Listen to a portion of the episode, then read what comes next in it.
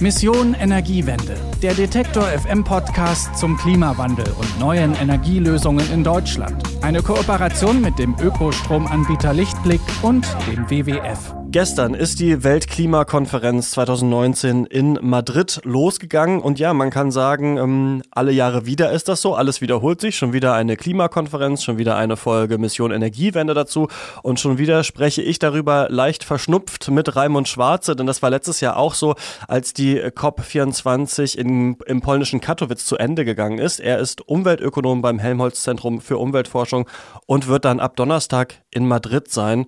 Guten Tag, Herr Schwarze. Guten Tag, Herr Eichler. Ja, Herr Schwarze, ich habe das gerade schon ein bisschen scherzhaft gesagt, aber jedes Jahr ist eine Weltklimakonferenz und jedes Jahr muss man ja auch sagen, kommen neue Hiobsbotschaften. Wir sind den Kipppunkten immer näher. Der weltweite äh, CO2-Ausstoß äh, steigt weiter an. Was äh, bringt das denn überhaupt jedes Jahr, diese Klimakonferenz? Ja gut, zuallererst bringt es natürlich Aufmerksamkeit für das Thema und auch genau diese Fragen. Also Sie sehen ja im Vorfeld zu dieser Konferenz und auch jetzt in den ersten Tagen ging es ja genau darum, dass man nochmal die Diskrepanz zwischen dem, was notwendig wäre, um eben solche Kipppunkte zu vermeiden und dem, was möglich ist durch internationale Abkommen, sehr in den Vordergrund gebracht hat. Im letzten Jahr in Katowice, da ging es ja darum, dass der Katalog weiter ausgearbeitet werden sollte, wie die Klimaziele von Paris von einzelnen Staaten umgesetzt werden sollen. Ab 2020 soll das genau dokumentiert werden. Da ging es um Buchführung, Vergleichbarkeit, Transparenz und auch um Naming und Shaming. Damals hatte sich noch äh, Brasilien, damals sogar noch neu unter Bolsonaro, ähm, dagegen gestellt. Könnte dieses Sanktionsthema, das ist meine erste Frage, dieses Jahr wieder auf den Tisch kommen? Nein, ich glaube nicht, dass das Sanktionsthema Thema in dieser Form, also Verfehlung von äh, den Ambitionen oder äh, Nichtvollzug von Maßnahmen unmittelbar auf den Tisch kommt. Also dieses Jahr steht der, die liegen gebliebene Hausaufgabe aus Katowice an.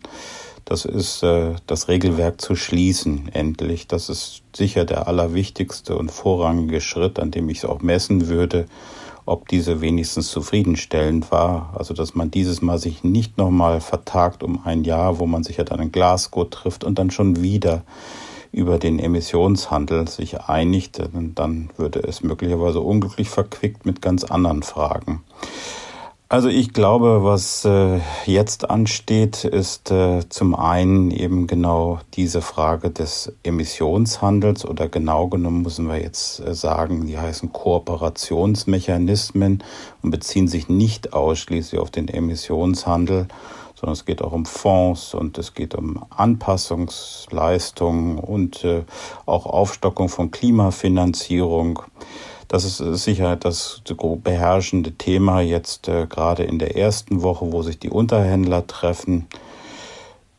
Jetzt ist aber, wie gesagt, also gerade durch die Bewegung Fridays for the Future, bei denen ich ja als Scientist auch mitmache, äh, das Thema, das reicht nicht, äh, gerade nochmal so auf die Tagesordnung gekommen. Und das wird es sicher auch, sobald die Umweltminister dann in der nächsten Woche eintreffen. Und äh, da müssen Antworten gefunden werden. Jetzt muss erstmal wieder ein Gefäß gefunden werden, in dem man das verhandeln kann, denn das steht ja eigentlich erst nächstes Jahr an. 2020 sollen eigentlich die äh, Staaten sich erklären, aber die, der Druck der Straße ist doch groß und man will jetzt schon äh, darüber diskutieren, wie kommt man voran, wie kann man andere äh, motivieren, mitzuziehen und mehr zu tun.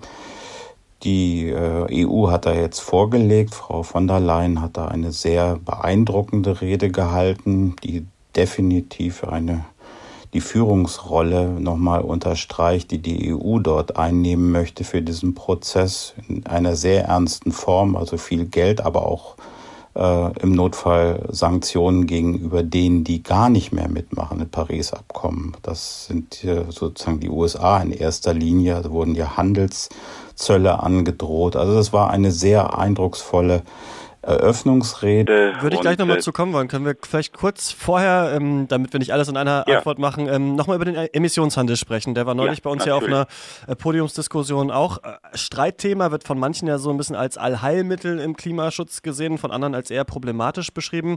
Können Sie nochmal erklären, also vielleicht auch einfach, was genau ist der Emissionshandel und was wird da jetzt auf der COP äh, diskutiert? Also ich beschränke mich mal auf den Emissionshandel, weil, wie gesagt, das ist ein Element dieser Kooperationsmechanismen, aber ist natürlich das, was im Vordergrund steht. Ähm, streng genommen muss ich auch sagen, ich gehöre zu denen, die sagen, eigentlich gehört das in dieser Form gar nicht mehr da rein. Das ist eigentlich ein äh, Überbleibsel aus dem Kyoto-Regime, was wir vorher hatten, also der, dem Kyoto-Protokoll. Natürlich ist es wünschenswert, dass äh, die Länder, die durch gemeinschaftliche Anstrengungen auch die Kosten mindern. Das war ja immer die Idee beim Kyoto-Protokoll. Man äh, unterwirft sich strengen oder irgendwelchen Minderungspflichten und versucht dann durch gemeinschaftliche Anstrengungen das so billig wie möglich zu machen für alle.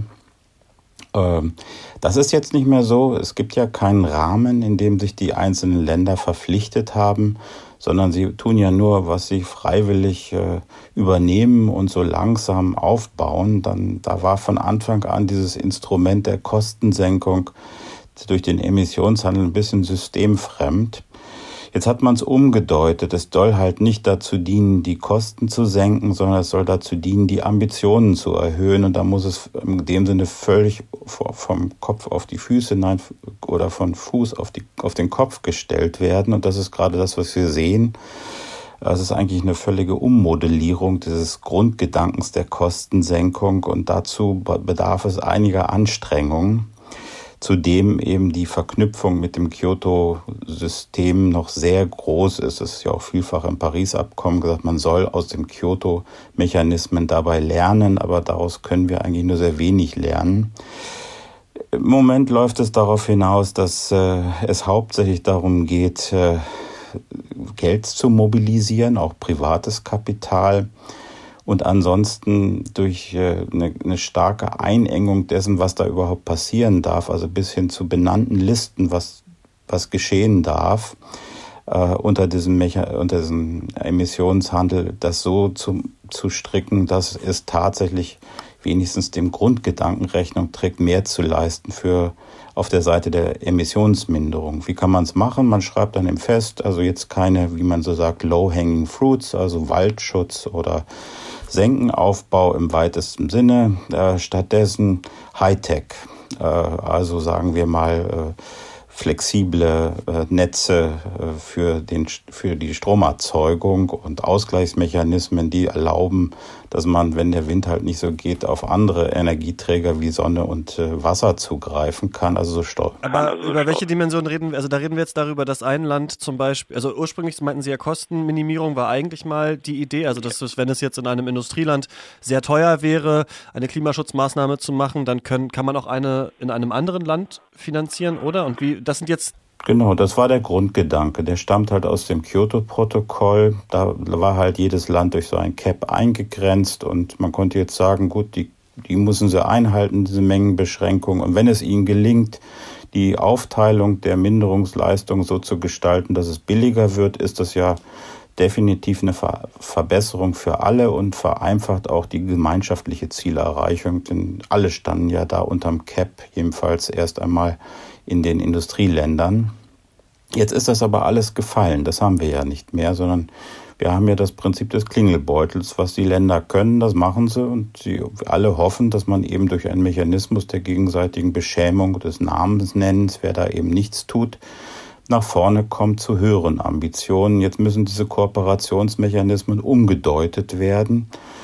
Ja, das ist passiert. Es ist im Grunde in der Sache schon jetzt in Katowice passiert. Am Ende war es ja eine Nacht, nächtliche Intervention. Aber die Lage sieht jetzt gerade so aus, also nicht nur, dass es in Katowice gescheitert ist, sondern in den Nachverhandlungen in Bonn sind also die Klammern erstmal wieder größer geworden. Also man äh, setzt nicht mal auf den Ergebnis auf, was man fast erreicht hatte in Katowice, sondern man beginnt jetzt noch mit einem äh, sagen wir mal, äh, kontroverserem äh, Text, mit einer kontroverseren Textbasis. Aber der Grundgedanke ist nicht mehr Kostenminimierung. Das ist ein Seitenaspekt, der wird leider sehr fälschlich in der äh, in der, in der Presse immer wieder aufgegriffen, weil der ja natürlich auch viel leichter verständlich ist als die Frage, wie kann man Kooperationsmechanismen zur Ambitionssteigerung nutzen.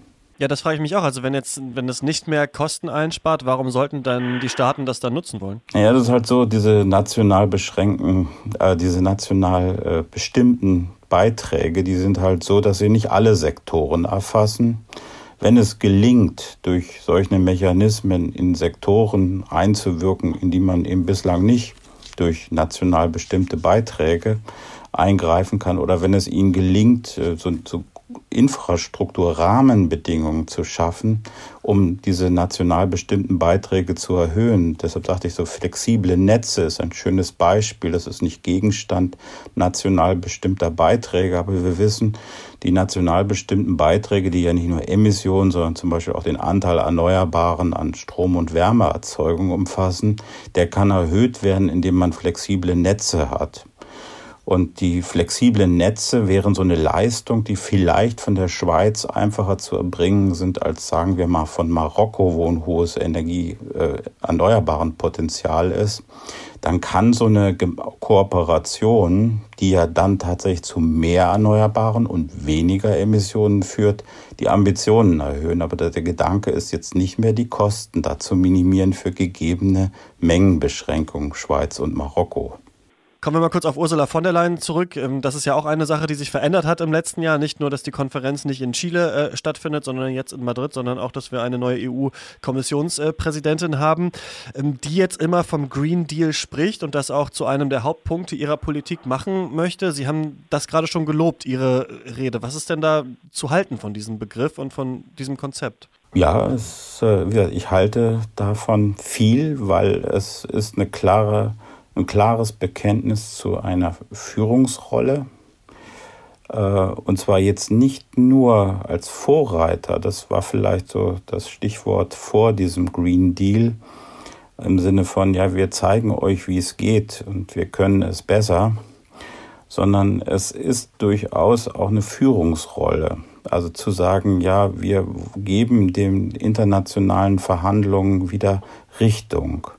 Denn wie gesagt, es ist zwar jetzt äh, durch das Paris-Abkommen einiges erreicht und auch durch das Regelwerk von Katowice ist man der, dem Vollzug etwas näher gekommen. Aber wir wissen eben, das, was im Paris-Abkommen versprochen wurde und das, was dort jetzt bisher passiert ist, das deckt sich überhaupt nicht. Und jetzt bedarf es eigentlich einer Führungsrolle in den in, im internationalen Verhandlungen, der, die sich nochmal bekennen. Es geht jetzt nicht nur um, um gutes Beispiel zeigen, sondern wir sind im Zweifelsfall bereit, auch äh, nach vorne zu schreiten und zu sanktionieren, wo keine Sanktionen vorgesehen sind. Whatever it takes, sagte gestern äh, Frau von der Leyen. Nein, sie sagte das nicht in dem Sinne wie Herr Draghi, sondern whatever is necessary. Also was immer notwendig ist, werden wir tun, um die, die nicht mitmachen, dann äh, zu sanktionieren. Und das geht, heißt äh, bis hin zu einer zu Zöllen und Strafmaßnahmen im Handel. Das wird dann äh, noch spannend werden. Das soll ja in zehn Tagen nochmal genauer vorgestellt werden, was genau alles in diesem Green Deal äh, drin ist. Das werden wir natürlich auch begleiten. Erstmal ähm, vielen Dank, Herr Schwarze, dass Sie mit mir über den Auftakt der COP gesprochen haben und auch eine gute Anreise dann für Sie am Donnerstag. Danke, Herr Eichler. Ich äh, bin froh, wenn wir da nochmal reden können. Ich bin auch gespannt, was daraus wird.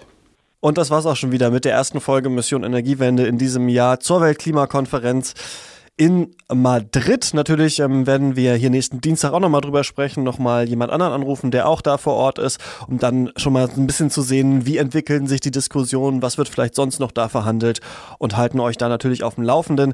Ihr könnt Mission Energiewende weiterhin abonnieren, falls ihr das noch nicht gemacht habt, gibt's in jeder Podcast-App eurer Wahl und Premiere. Ich habe endlich mal nachgefragt und das ändern lassen. Wir haben jetzt eine eigene E-Mail-Adresse für diesen Podcast. Das war ja vorher noch die generelle Kontaktadresse von Detektor FM. klima.detektor.fm ist die neue Adresse für Mission Energiewende. Das heißt, falls ihr Fragen habt, falls ihr selber auf der Klimakonferenz seid und mit mir reden wollt, irgend sowas, dann äh, schreibt uns gerne eine Mail. Ansonsten war es das von mir. Bis zum nächsten Mal. Tschüss. Mission Energiewende, der Detektor FM Podcast zum Klimawandel und neuen Energielösungen in Deutschland. Eine Kooperation mit dem Ökostromanbieter Lichtblick und dem WWF.